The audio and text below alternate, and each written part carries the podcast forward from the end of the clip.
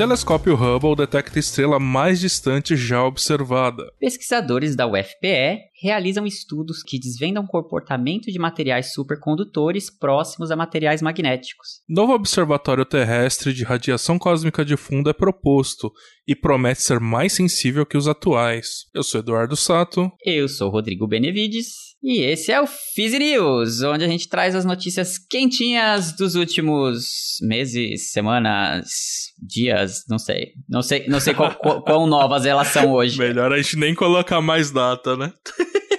é, nem data, né? E fora que a gente, né, até o pessoal ouvir também. Enfim, mas elas são, são quentes. É, vai que a pessoa tá ouvindo isso aqui bem no futuro, 2030 ela tá sofrendo com aquecimento global lá, tá 40 graus na casa dela e ela tá ouvindo essas notícias fresquinhas de 10 anos atrás. Pode ser, né? Depende da, da posição, ali é mais conveniente um ou outro, né? Enfim, então bora começar essas notícias, Sato? Bora!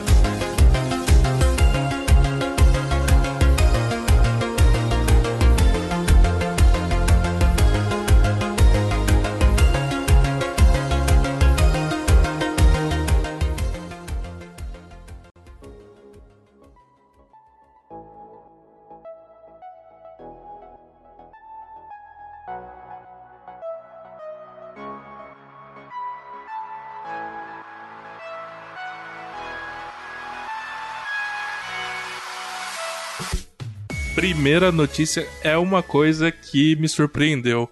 Porque o pessoal tá falando tanto atualmente do James Webb, né, que é o telescópio que foi lançado no final do ano passado, que tá em fase de calibração e tomada de dados iniciais, né?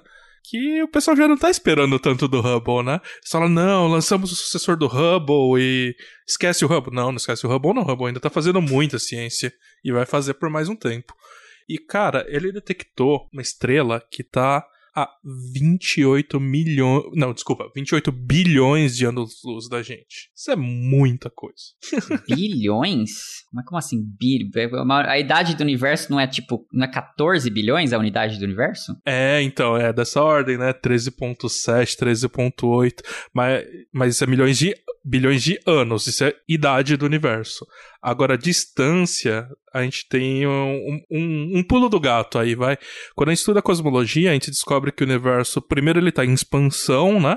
E essa expansão é acelerada, mas não mais, não só acelerada, tem uma fase logo no comecinho do universo que essa expansão é mais que acelerada, ela é exponencial. Essa fase chama inflação. Quando você leva tudo isso em consideração, você descobre que o tamanho do universo observável que é tudo que a gente consegue detectar, assim, o limite de físico para as coisas que a gente consegue observar, né? É da ordem de 40 bilhões de anos-luz, não é 13.7. Então, Menino, assim, o universo 40 bilhões? Oh, é oh. maior Nossa, do que a gente eu esperava. Achava que essa, eu achava que esse número dos 13.7 bilhões aí já era considerando, tipo assim, a inflação. É que é tempo, né? Não é distância. Mas enfim, eu achava que os dois eram a mesma coisa, né? Não, é, então, tem, tem essa diferença, né? Porque você. O, o tempo é constante, né? Passou 13,7 bilhões de anos. Mas nesse tempo a luz conseguiu viajar mais de 40 bilhões de anos-luz. Gente, que coisa bizarra, né? É diferente, né? Nossa, e eu não essa... consigo nem encaixar essas ideias. Mas é, é verdade. Inclusive, essa estrela, né, que foi batizada de Erendel, eu não sei se você gosta de Senhor dos Anéis, mas é uma referência a um personagem do Sumarillion. E não me perguntem Erendel, mais detalhes. Ah, isso eu nem conheço, é. Porque eu sou. É, essa é a minha falha como nerd, assim, eu nunca li o Senhor dos Anéis. Ah, eu já, mas esse eu não. Acho que não é no Senhor dos Anéis, deve ser só Silmarillion, que eu nunca. É, no Silmarillion. nome, não. É, eu sei que. Eu acho que era um meio elfo, alguma coisa assim. Eu, eu não fui muito atrás da história porque não, não sou tão fã de Senhor dos Anéis, mas pelo que eu li é uma referência a isso.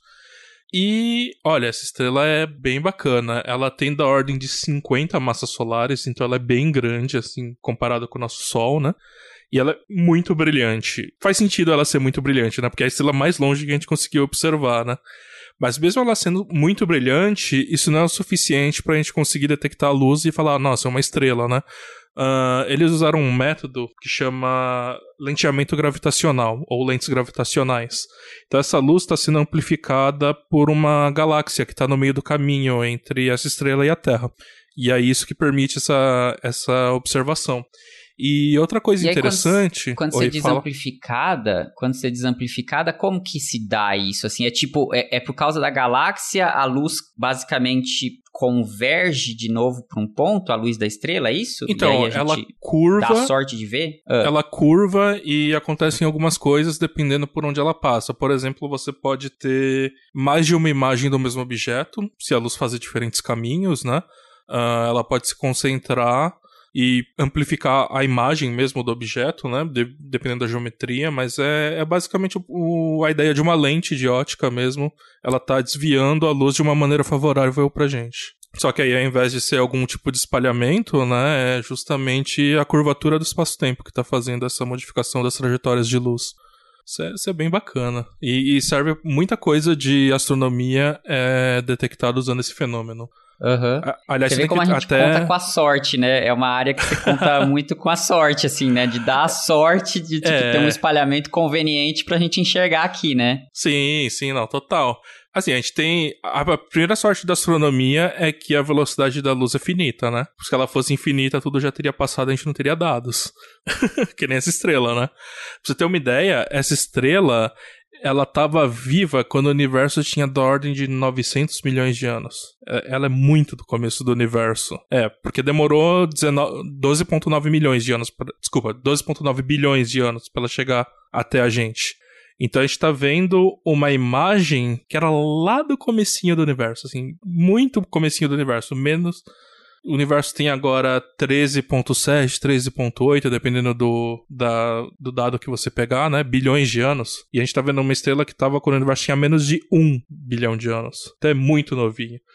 Cara, é que bacana. loucura, né? Eu fico imaginando como é que é tipo assim, pegar esses dados e transformar em história, né? Eu acho que isso é uma coisa muito legal, né? Porque isso é muito diferente da física que eu faço, né? A gente faz a física assim, vamos dizer assim, pro futuro, né? Eu tô pesquisando coisas que vão nos dar alguma coisa lá para frente, né? Vai uma tecnologia nova, alguma coisa, né? Essa é a física do passado, né? É olhar de alguma pista do passado e, e, entender a história do que já passou, né? Isso é muito legal, muito Sim. legal, né? Você com essas estrelas mais velhas você consegue entender muitas coisas, por exemplo, a formação dos elementos químicos, né? Uh, essas estrelas que se, que se formaram primeiro são estrelas de primeira geração, então elas vão ser muito ricas em hidrogênio, basicamente, né? Porque é o que tinha na época para formar estrela. Aí quando você tem supernovas tal, e você forma estrelas de outras gerações, elas já vão ter elementos pesados, então você consegue achar traços de ouro, traço de urânio, traço de alguma coisa, sabe? Mas essas primeiras, elas têm uma composição muito parecida com o universo após a nucleossíntese, que é quando se formam os primeiros núcleos atômicos. Você consegue, inclusive, estudar isso. É um, é um dos dados mais fortes do Big Bang, é, do modelo, dos modelos de Big Bang, né? É, pro, é prever qual que são as concentrações de elementos leves no começo do universo. E se você pega, é, é assim, tipo, 75% hidrogênio, 25% hélio, e algumas frações minúsculas de outros elementos até lítio, lítio 7, e depois não tem mais nada. hum. é, é, realmente só elementos leves, né? Que é o que você consegue formar ali com as colisões dos núcleos atômicos em fusões nucleares no começo do universo. Aí depois uhum. você vai precisar de outros processos, né? É, fusão no núcleo de estrelas ou supernovas, e aí por aí vai, né? Uma pergunta, assim, falando dessa coisa de ver a, a formação, a, o, os estados iniciais do universo. Essa época é, já se tinha, bom, provavelmente sim, né? Mas a, a predominância de matéria sobre antimatéria, né? Porque imagino que esse também é um problema que a gente precisa olhar lá nos primórdios para entender, né? Mas era antes ainda desses 900 milhões de anos do sim. universo, né? Uh, a gente não sabe exatamente o ponto que se formou uh, a simetria bariônica, porque isso é um problema em aberto, né?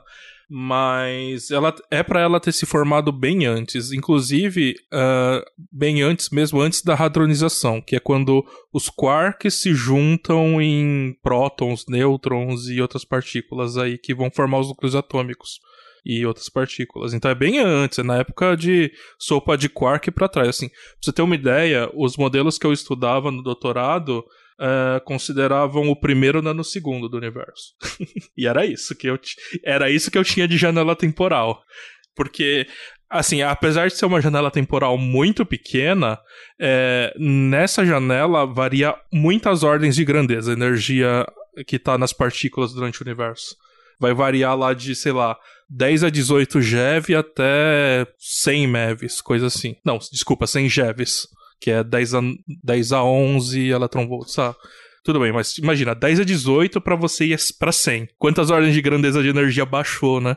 Então, assim, é uma. É, é, é o primeiro nano complexo. O primeiro nano segundo universo é um dos mais complexos que existem, assim. em termos de evolução de populações. E outra coisa interessante é que, assim, uma das maneiras de a gente perceber quão longe essa partícula tá é ver como que a luz da estrela se modificou no caminho até a Terra. Como a gente já citou aqui, né, que o universo está em expansão, certo? Então, quando a, a, dessa luz ser emitida até essa luz chegar aqui, a expansão do universo aumenta o comprimento de onda de, desse fóton. Então ele desvia para o vermelho. E aí, quanto ele desvia do vermelho, você consegue inferir a distância. E aí, pra você ter uma ideia, uh, tem uma, uma medida na, na, astronomia que é o Z, né? Que é o redshift. E o dessa estrela é 6.2. O que significa que, em relação ao comprimento, os comprimentos de onda iniciais que foram emitidos por essa estrela, a gente recebeu um comprimento de onda 7.2 vezes maior. Hum, Consegue tá. entender isso? Assim, foi multiplicado uhum. muitas vezes esse comprimento de onda, assim, a gente uhum, mede então, em outra frequência. um monte, né? Esticou, um monte muito. nessa expansão. Sim. E é, é, é dificílimo ver essas coisas assim com Zs muito elevados. Uh, é, é, essa é uma das missões do James Webb, né?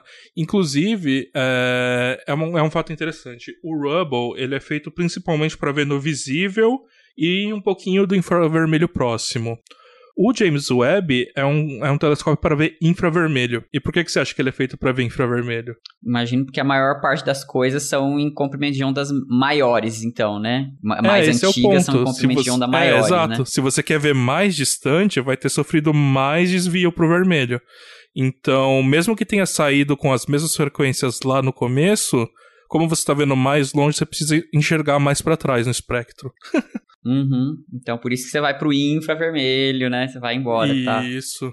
Ah, e aí, cara, a gente, né? inclusive o James Webb vai ser bom pra gente checar os dados dessa estrela, né? E estudar outros fenômenos que estão acontecendo nela, né? A história dessa estrela, da Erendel. Então, vai ser bem bacana, assim, a gente que a gente vai conseguir fazer de física com esses dois telescópios vai ser muito bacana. Uhum. É muito interessante.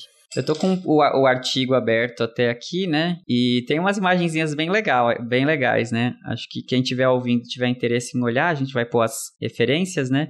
dá para ver as imagens mesmo, né, que eles tiraram do céu, né? Obviamente, assim, eu entendo pouco, né? Acho que não é, né? Assim, você precisa muito mais que a foto, né? Vocês precisam, eles precisam entender, né? Eu não entendo tanto, mas... É, e uma coisa importante de você ir com a cabeça é, olha, a foto não vai ser uma foto maravilhosa, tipo essas fotografias que você vê da Lua. É um negócio que a gente viu. É o objeto mais distante que a gente viu. É um negócio meio pixelado, meio cores arte, é, cores fantasia, tá? Não é assim, meu Deus, a, a galáxia, não sei das quantas. Assim, é, é uma figura bonita? É, mas é bonita por causa da história. Assim, se você ver, falar. É que nem quando saiu a história do. a foto do buraco negro, não sei se você lembra. Uh, o pessoal falando assim: meu celular tira fotos melhores. Amigo. Tira, mas quero ver da, dessa, dessa distância, Dessa distância, né? exato. Dadas as condições, a foto é maravilhosa. É.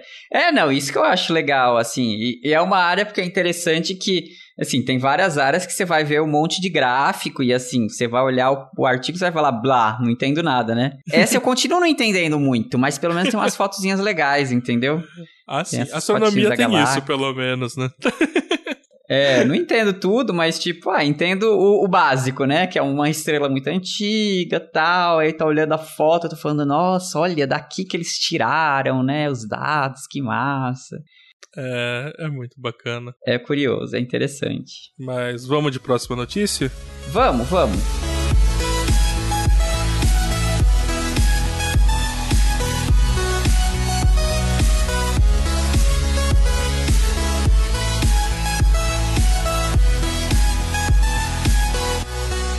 Próxima que achei aqui pra gente conversar.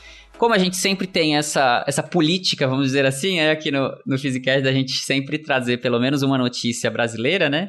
E sempre tem muita coisa interessante, essa é a verdade, assim, né? Sempre, dá, sempre tem que escolher aqui, né? Mas hoje eu escolhi uma que é de um pessoal lá da Federal de Pernambuco, né? Da UFPE, do, do professor, do grupo do professor Clécio Clemente, que acho que é da física mesmo de lá, e também do aluno de doutorado dele, José Ferreira Neto. Se algum de vocês estiver ouvindo, parabéns!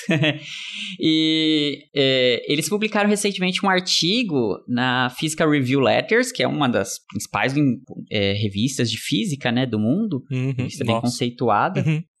E é um trabalhozinho bem legal. É um trabalho de simulação, basicamente, né? Teórico de simulação que acaba sendo, na verdade, a coisa que, que, que, eu acho que o Brasil tem mais força, né? Que é na física teórica. Justamente como a gente tem menos dinheiro para experimento, né? As, é. as cabeças acabam focando mais nas teorias e simulações, né? Então, por isso que a gente tem muito trabalho bom de, de, de áreas teóricas, né? E esse é um deles, assim. Eu achei bem interessante. E o trabalho é o seguinte...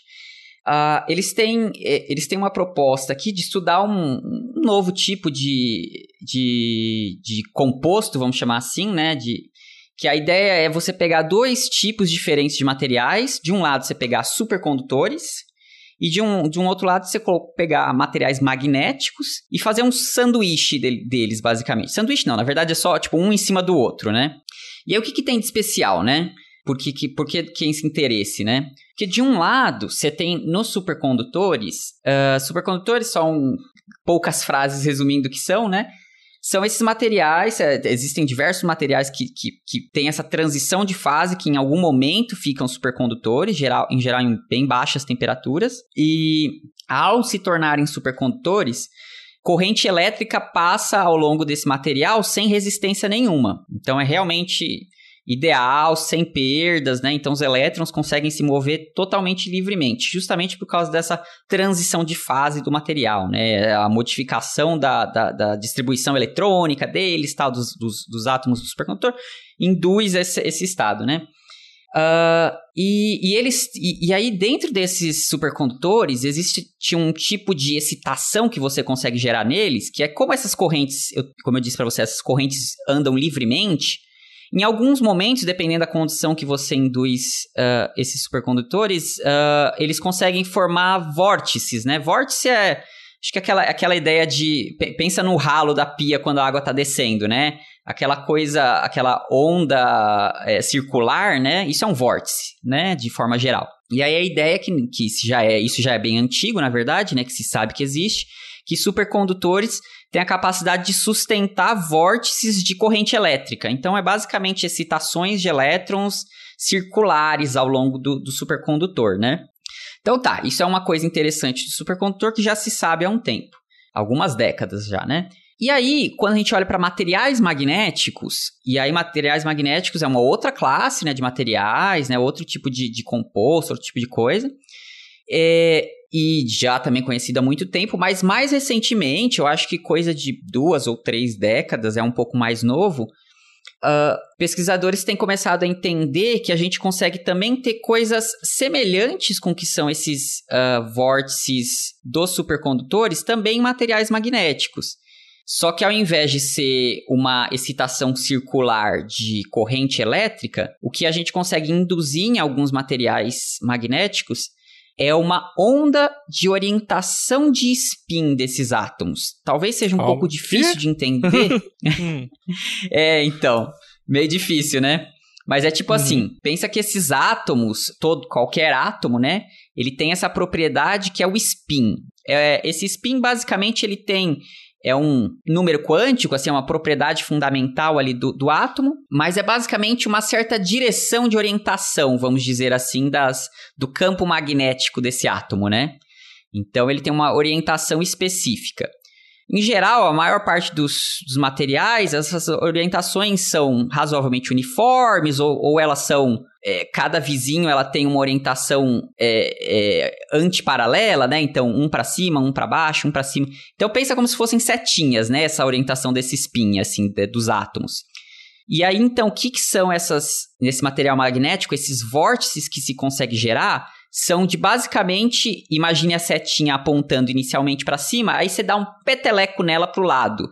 E aí ela consegue chacoalhar, né? Imagina então que isso gera uma onda de chacoalhamento desses spins, né, ao longo do material, e eles vão se propagando como uma onda mesmo, assim, né, como se fosse uma onda na, numa corda, ou você chacoalhando uma ponta de uma corda, sabe?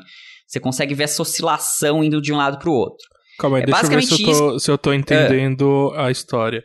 Uh, você tem uma rede ali de átomos uh, e cada um deles tem um spin, né? Que o spin é basicamente a orientação do campo magnético.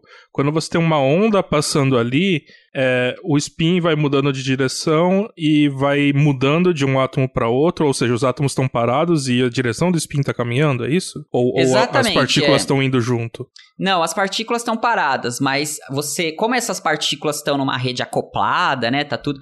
Então é como se você, você desse um peteleco em uma, a próxima vai sentir, né, esse peteleco também. E assim você propaga essa onda de, de a, ah, legal. alteração, então é, né? É, é como se é. o, o que está indo junto é a direção do spin. A, a informação da direção Exatamente. do spin tá indo, e aí isso vai mudando nos átomos conforme o tempo, então a gente vê isso como se fosse uma onda. Exatamente. Ah, bacana. E, é, muito legal. E tem um nome até especial para as pessoas que gostam de, de nomes diferentosos, né? Esse tipo de excitação é, é uma, uma das chamadas quase partículas que a gente tem na física, né? Tem um monte, assim, né? Que são dessas coisas que não é exatamente uma partícula, mas se comporta como se fosse, né?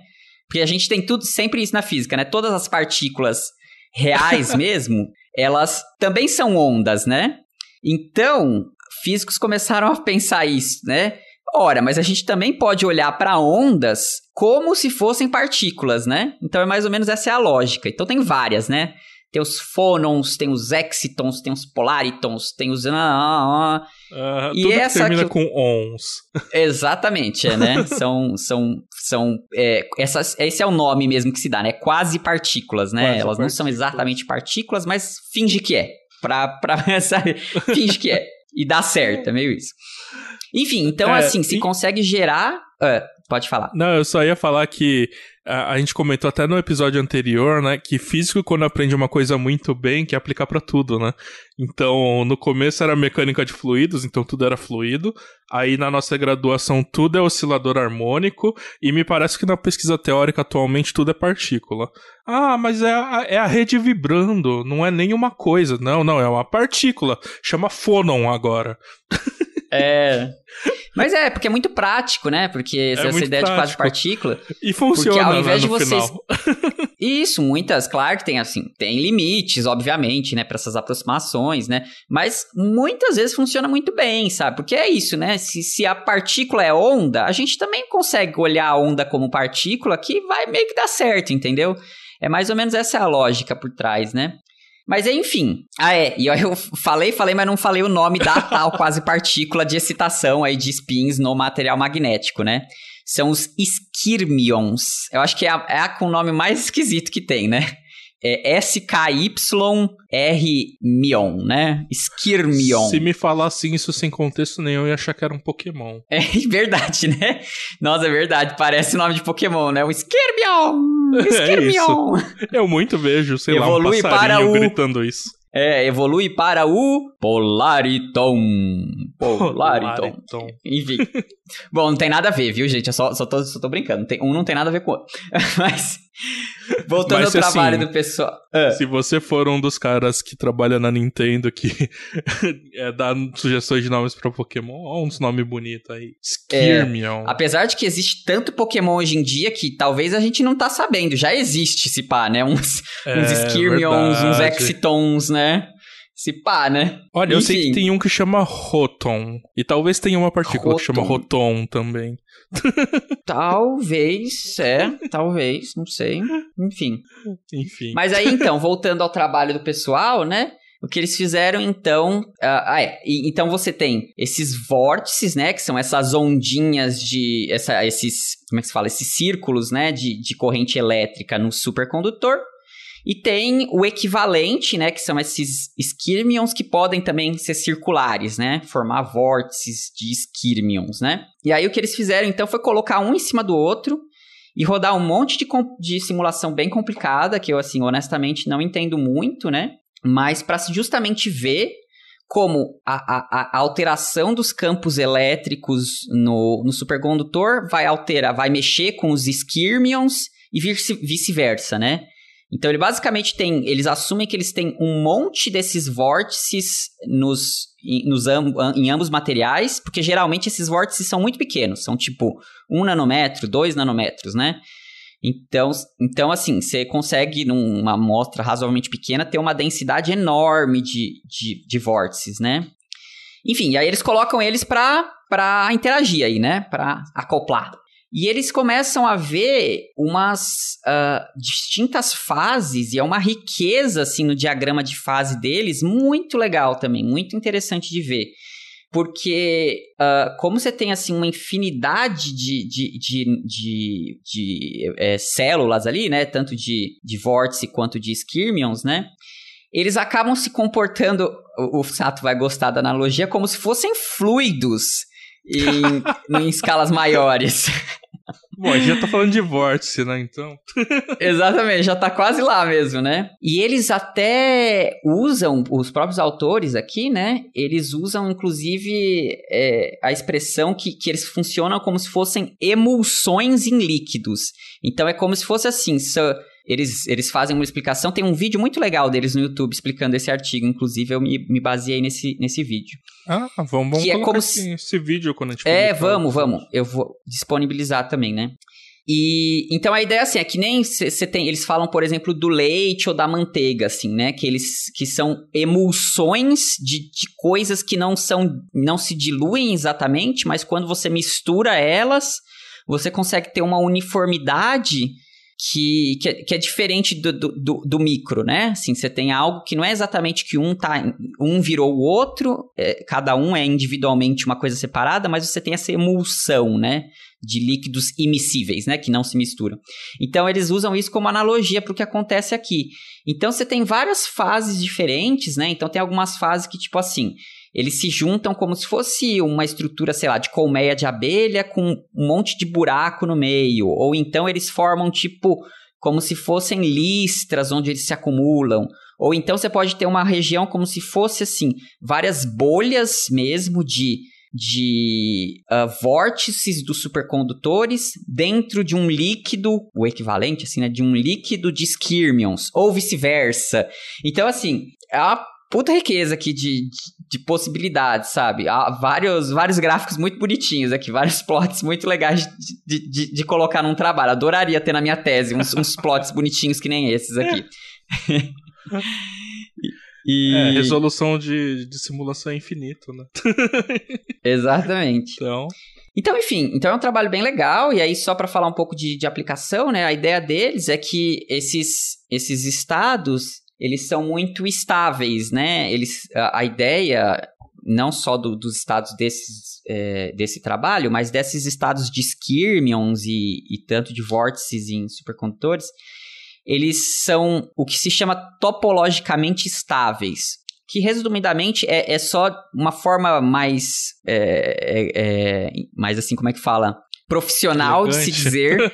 é, elegante, isso, ótima palavra. Uma forma mais elegante de se dizer que eles são muito pouco sujeitos a, a, alterações, né? Então eles são bem estáveis, bem robustos. É difícil você quebrar esses estados, né? Você precisa de modificações maiores para conseguir tirar, é, mudar a topologia, né, desses sistemas.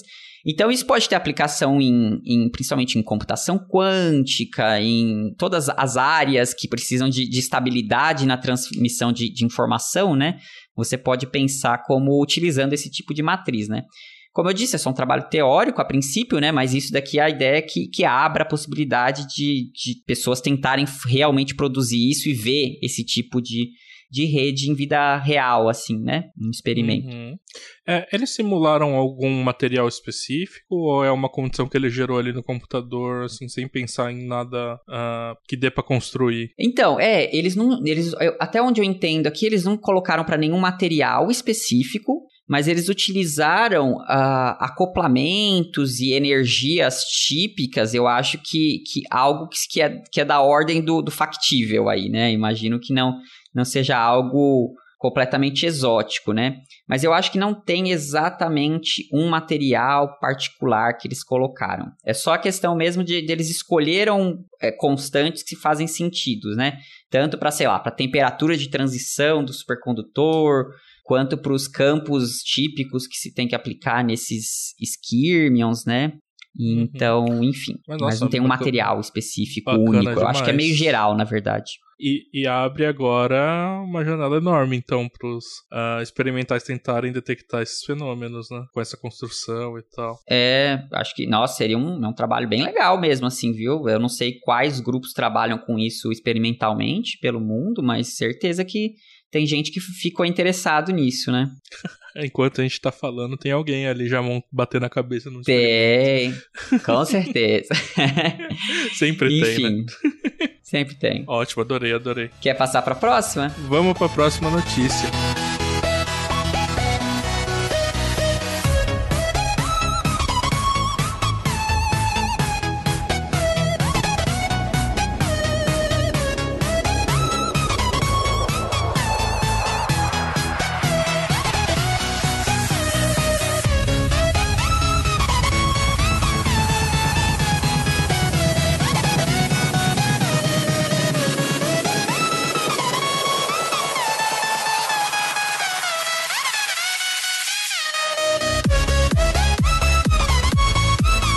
Próxima notícia eu achei legal porque isso é uma proposta de experimento. O que significa? Vai demorar um tempo para construir. Então, se alguém, algum dos nossos ouvintes, está no ensino médio para prestar vestibular, dá tempo de você se formar e trabalhar nesse experimento. Esse experimento está proposto para 2030, mas vocês sabem que dependendo do andar do experimento, pode ser adiado, né? Vocês viram quanto tempo demorou para lançar o James Webb? Era quase era um meme da comunidade astronômica, né? tipo, ah, o que, que vai acontecer primeiro? O mundo vai acabar ou vamos lançar o James Webb, sabe? Porque demorou muito. E faz sentido demorar muito. São experimentos enormes, né? Uh, esse experimento ele chama CMB-S4, ou se você fosse ler em português, CMB é, S4, e esse S4 vem de Stage 4, seria um experimento de, de quarto estágio, né, de, dentre os que já existem, né, de observação de radiação cósmica de fundo. E é um experimento voltado para cosmologia, tá? A uh, radiação cósmica de fundo é, são elétrons que surgem. Desculpa, são fótons que surgiram no começo do universo e que se desacoplaram do plasma, né?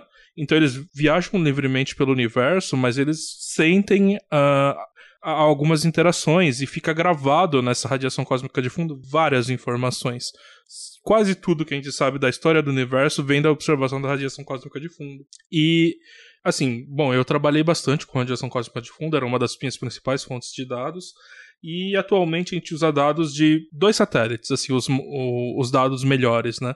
Um é o WMAP e o outro é o Planck. Uh, são dois experimentos que estão em satélites, né? Ou seja, eles estão em órbita em algum lugar lá tomando dados. Só que esse experimento que proporam agora é um experimento terrestre. E já tiveram experimentos terrestres anteriores, ainda tem é, experimentos terrestres né, em atuação. Por exemplo, tem o South Pole Telescope e tem um outro que chama Polar Bear. Esse nome é engraçado, né? Parece que é um experimento que seja também no Polo Sul, alguma coisa assim, mas não, ele é no deserto do Atacama, no Chile. Uhum.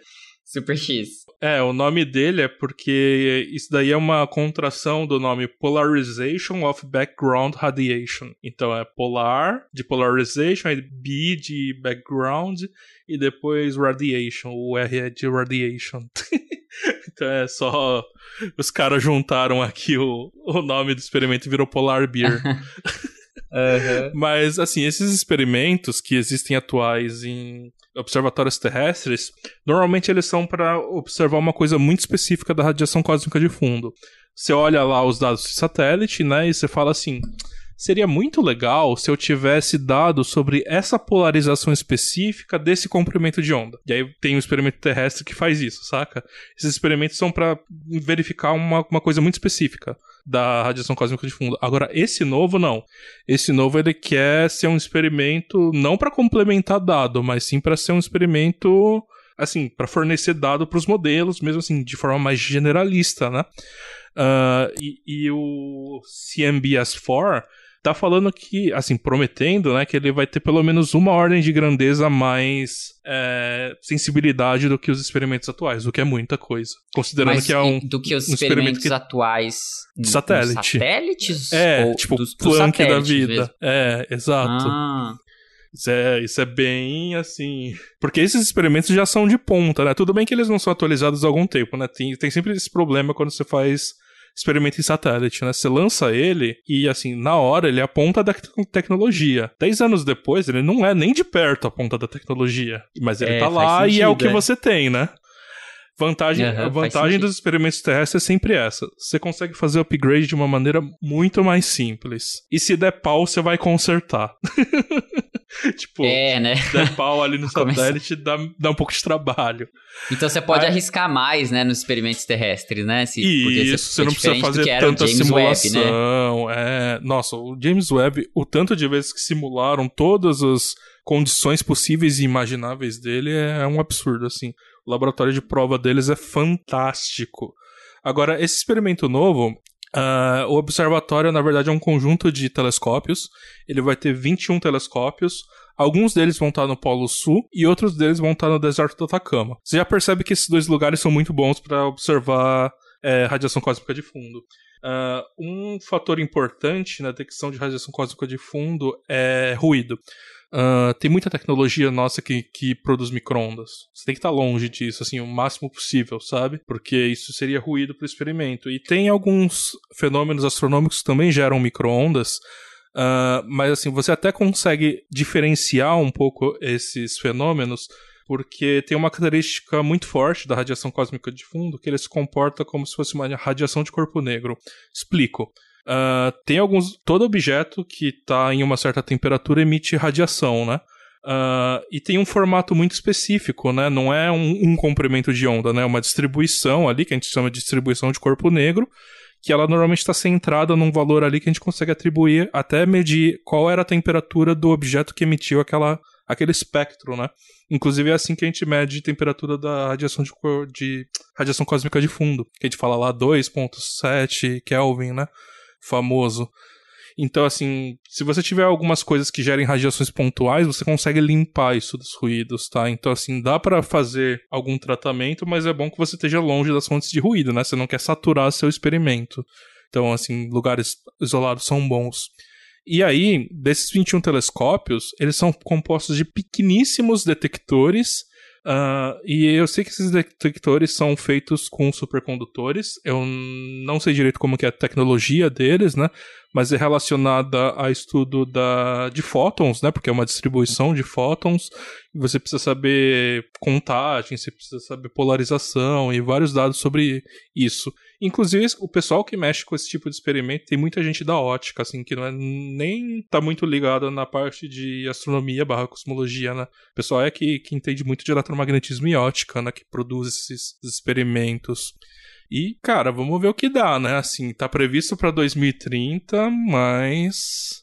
Mas Ah, o que que. Deixa eu é. te perguntar, assim, o que que eles têm de especial que eles já. Não sei se eles já explicaram, mas assim, que vai permitir avançar tanto Então, eu com, acredito que eles. com relação aos estejam- dos telescópios. É, uma vantagem com certeza é que eles vão estar atualizados, né? Com a tecnologia atual comparado com a tecnologia da época de lançamento dos satélites, né?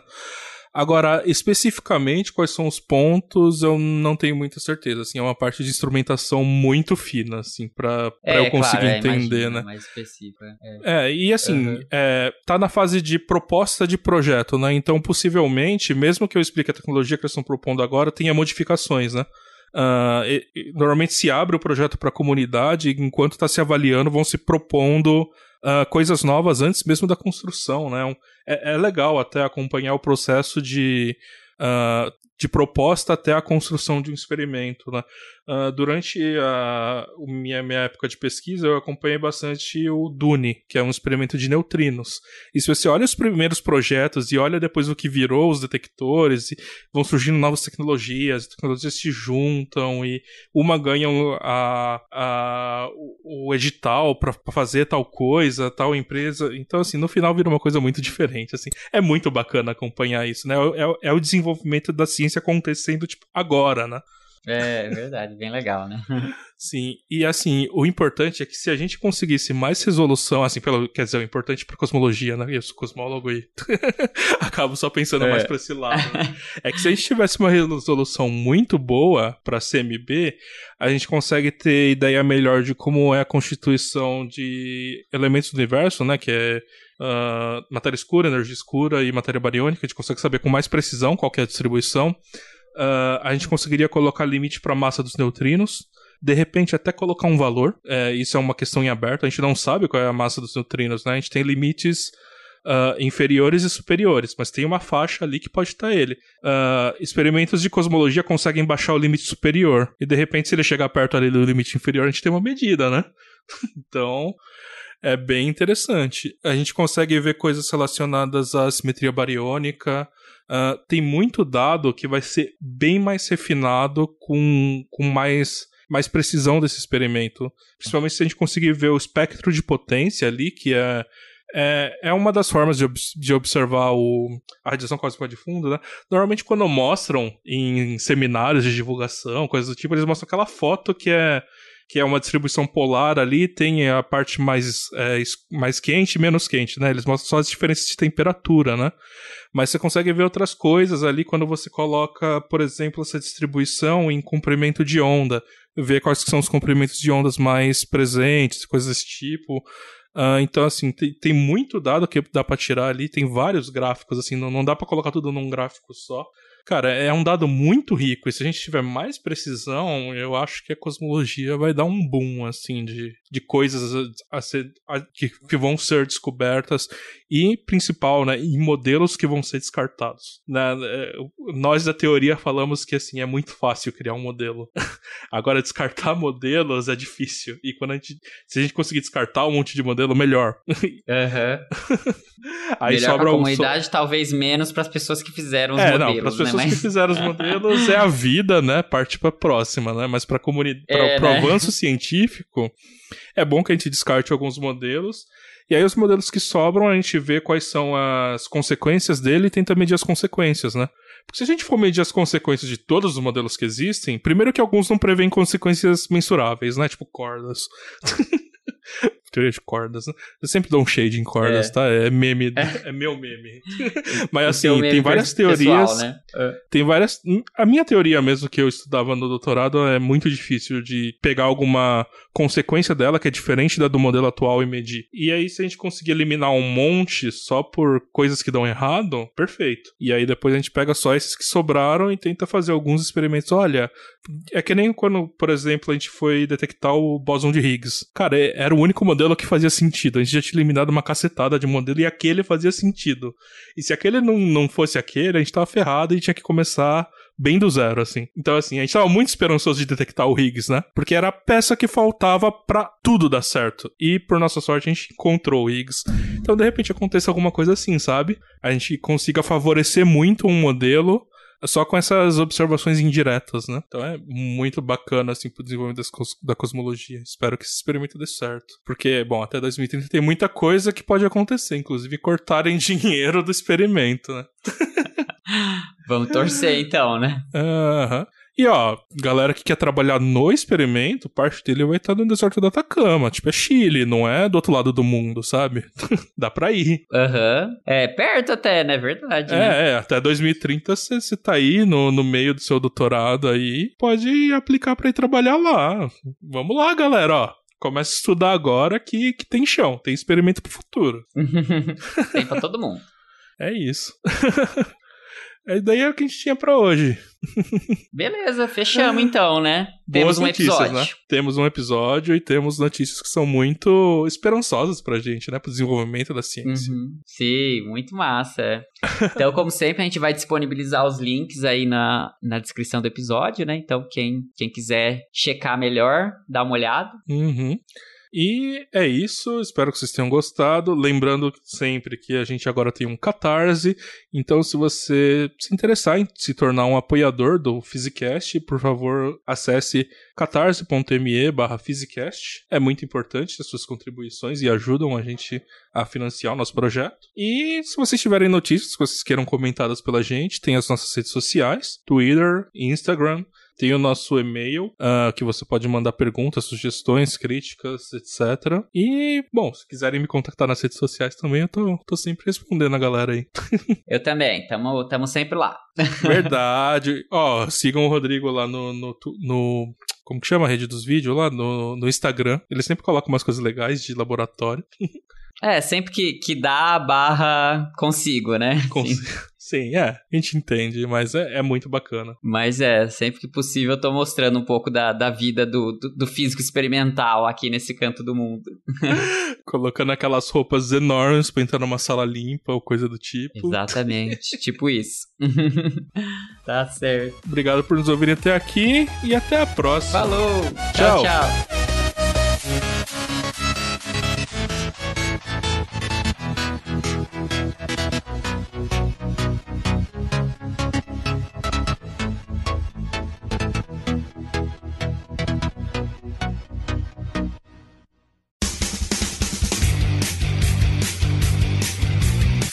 Cortes,